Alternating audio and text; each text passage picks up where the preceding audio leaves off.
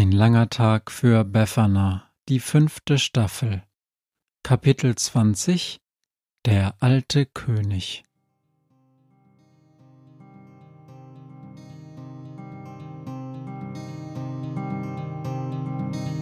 Wenn der Wind einsam durch die Straßen fegt, wenn die kalte Nacht sich auf die Häuser legt, wenn in Fenstern Weihnachtsschmuck ins Dunkel scheint, dann sind Befana und ihre Maus nicht weit.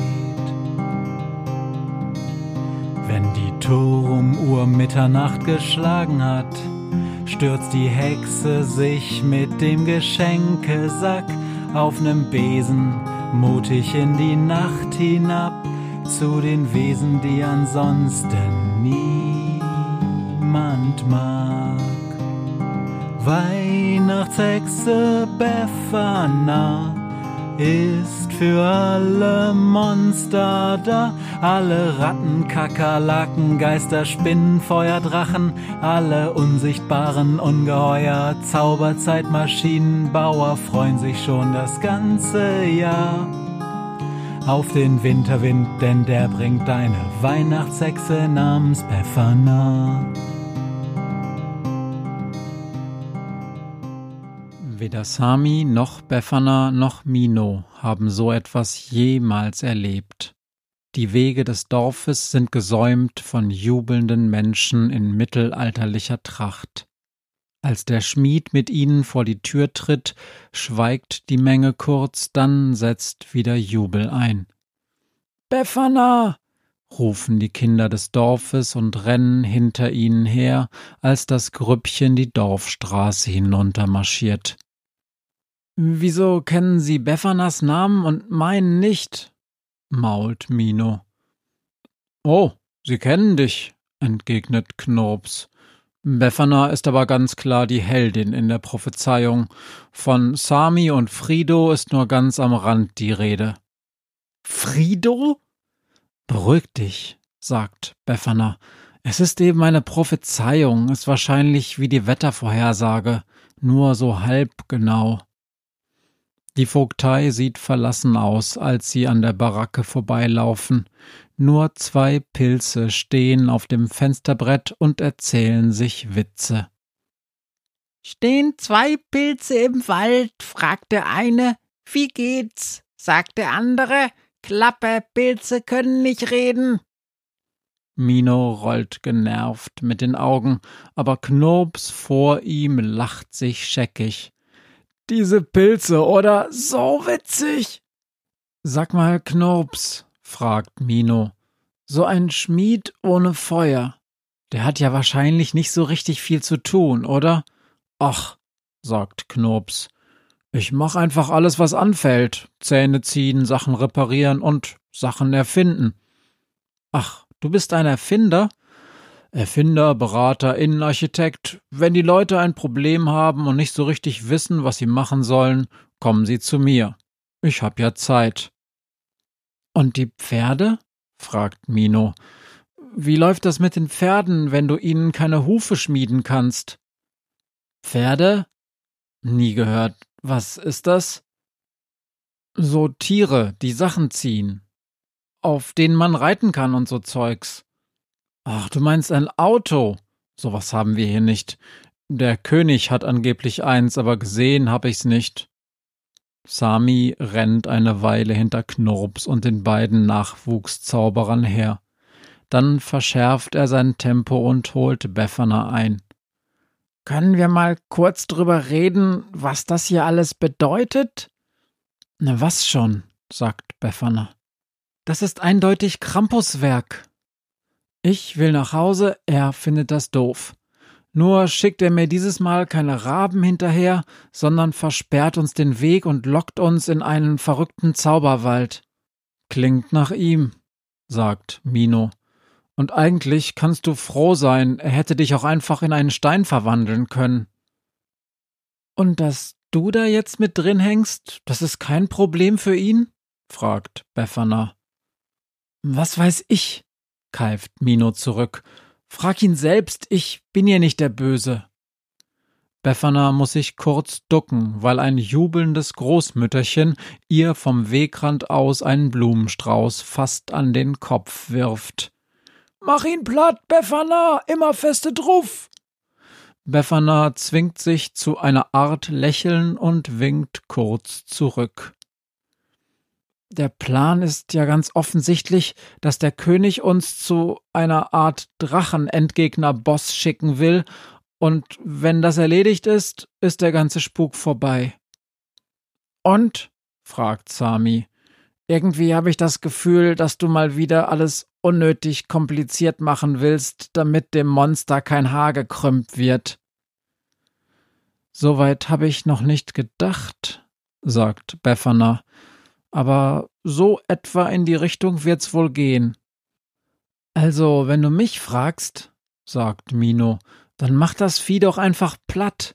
Wenn du überhaupt weißt, wie sowas geht. Weiß ich nicht, unterbricht ihn Befana. Und will ich nicht wissen, ist nicht mein Stil. Ja, aber überleg doch mal. Wir sind irgendwo im Wald in eine crazy Zauberwelt mit sprechenden Pilzen abgebogen. Egal was hier passiert, ist crazy Zauberweltkram und geschieht doch gar nicht in echt. Überleg doch mal lieber, wie wir hier bis Weihnachten heile rauskommen, ohne dass mein Vater sich immer neue Spielchen ausdenkt. Kapier das doch, Befana. Du hast einen super Spezialzauberkurs beim Krampus gebucht, und das hier ist eine Art Abschlussprüfung. Drache futsch, Drops gelutscht. Wenn ich da mal einhaken darf, meldet sich Knurps.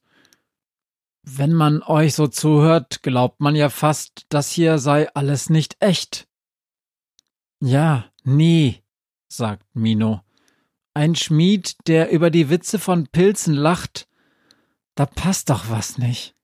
Kennt ihr den schon? meldet sich ein Pilz. Sagt die Schnecke, ich war letztens joggen und neben mir kam ein Pilz aus der Erde geschossen. Knurps bleibt kurz stehen und macht sich fast in die Hose vor Lachen. Dann wird er wieder ernst. Aber ich fühle mich verdammt real. Wisst ihr was? Wir ändern den Deal. Behaltet die zehn Taler für euch, aber ihr nehmt mich mit nach Hexenhausen oder wie auch immer das heißt bei euch. Sind eure Pilze auch so ne Knaller wie unsere hier? Nee, sagt Befana. Unsere wohnen meist in Dosen und landen dann auf der Pizza. Da hab ich noch einen, ruft Pilz. Was ist der Unterschied zwischen einer Pizza und einer Schwimmbaddusche? Na? Die Pizza gibt's auch ohne Pilze. Noch während Knurps sich vor Lachen wegschmeißt, treten sie aus dem Wald heraus und blicken auf ein riesiges Schloss. Befana war noch nie in einem Schloss und hat auch noch nie eins von außen gesehen. Das schlossähnlichste Gebäude, das sie kennt, ist das Rathaus, und das ist mit 150 Jahren wahrscheinlich deutlich jünger als der Krampus. Das Schloss vor ihnen ist nicht einfach irgendein Schloss, es ist das Schloss, ein Walt Disney Neuschwanstein Gedächtnisschloss mit Türmen und Mauern, einem breiten Graben drumherum, einer äußerst vorteilhaften Beleuchtung durch einen riesigen Vollmond in der Abenddämmerung und einer Wiese davor, auf der ungefähr eine Million Pilze auf die Gruppe wartet.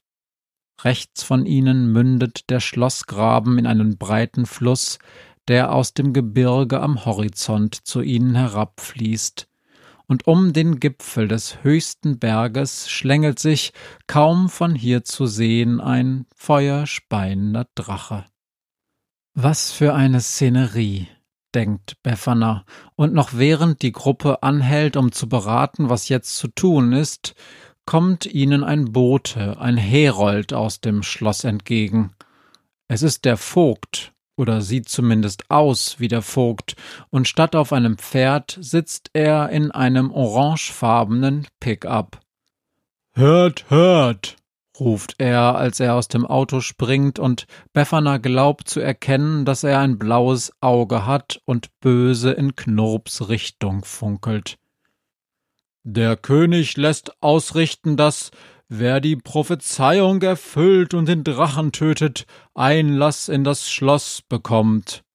Dann wuchtet er ein großes Schwert von der Ladefläche des Pickups und schleudert es in Richtung von Befana, Mino und den anderen.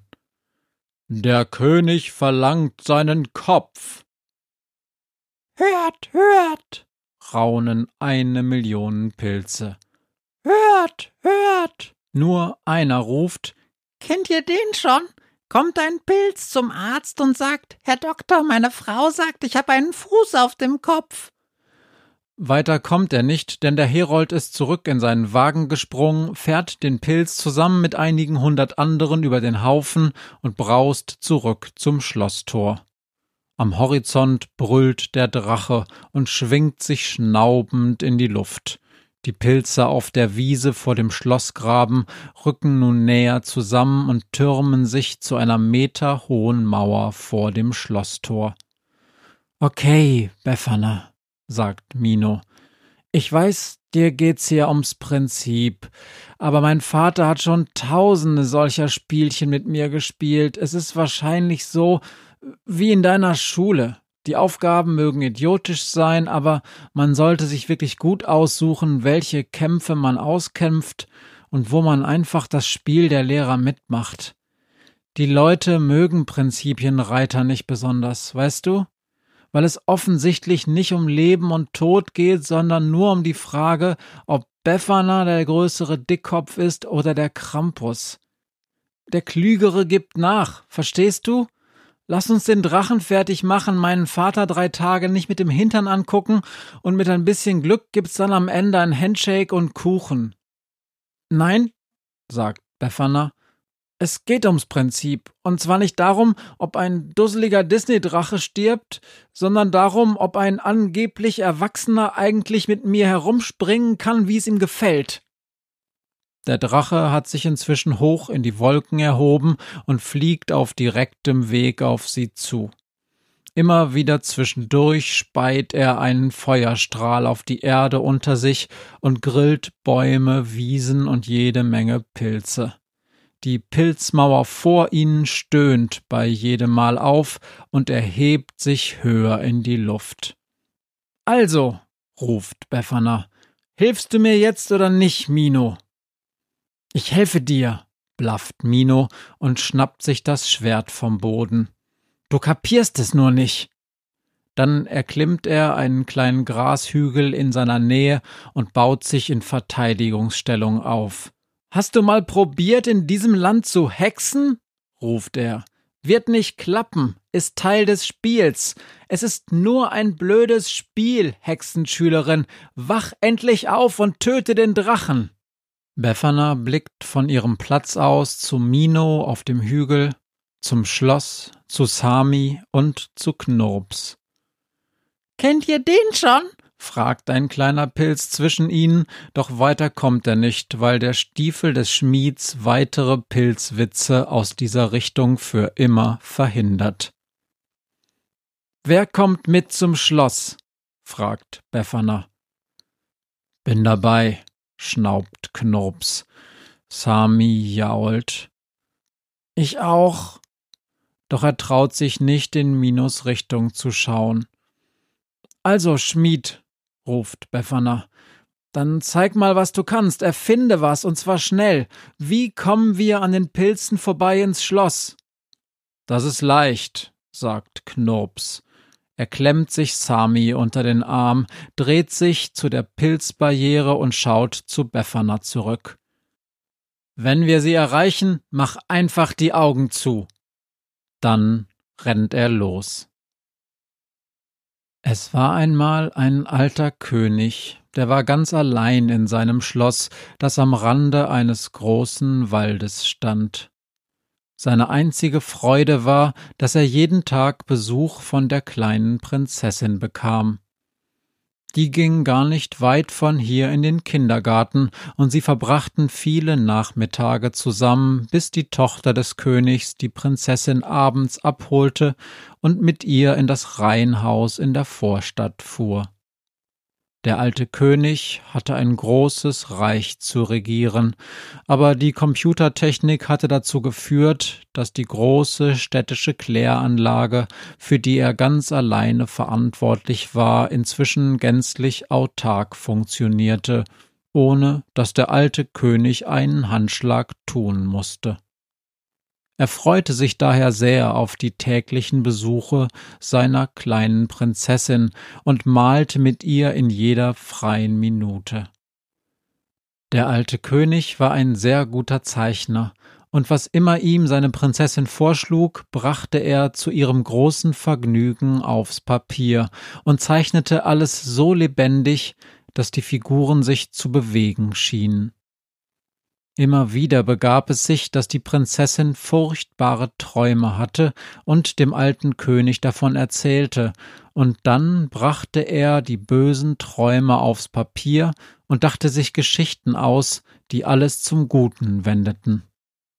Eines Tages, kurz vor Weihnachten, erzählte die Prinzessin von einem Traum, in dem ein riesiger Drache in ein friedliches Königreich einfiel, den Menschen das Feuer raubte und immer wieder aus den Bergen herabkam, um das Land zu verwüsten.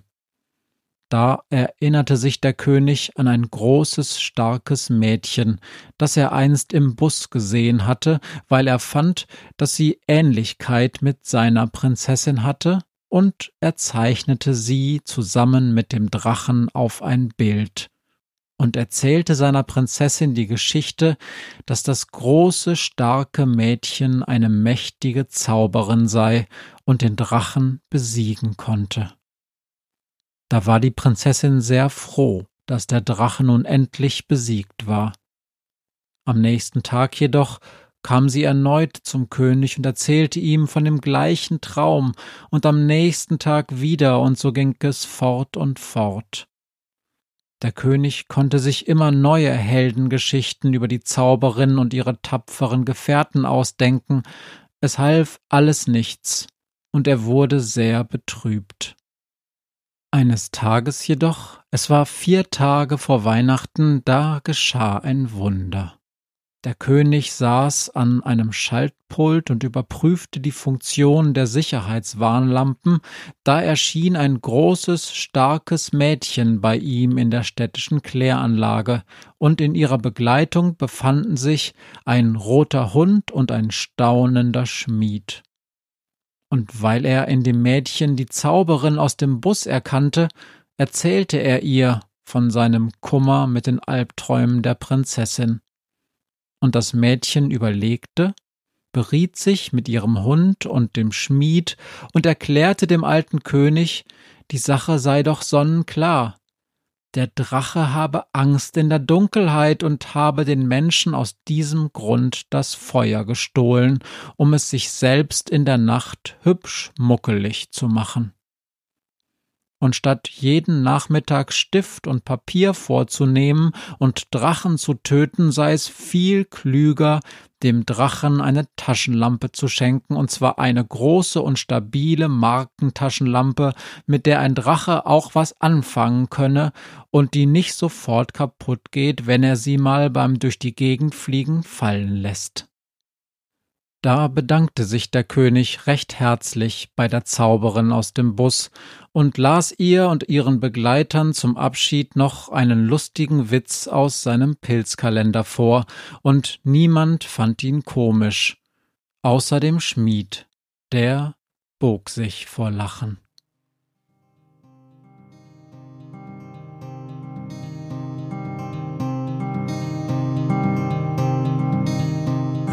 Was mir heut Morgen widerfahren ist. Eine Krähe sitzt auf meinem Fenstersims und sie krächzt von Weihnachtshexe Befana, die sie hoch am Himmel fliegen sah. Tausend Abenteuer hat die Hexe erlebt, wie ein Haus verschwindet, wie ein Berg erbebt wurde im Wald verwunschen und im Fels versenkt, und doch hat sie alle reich beschenkt.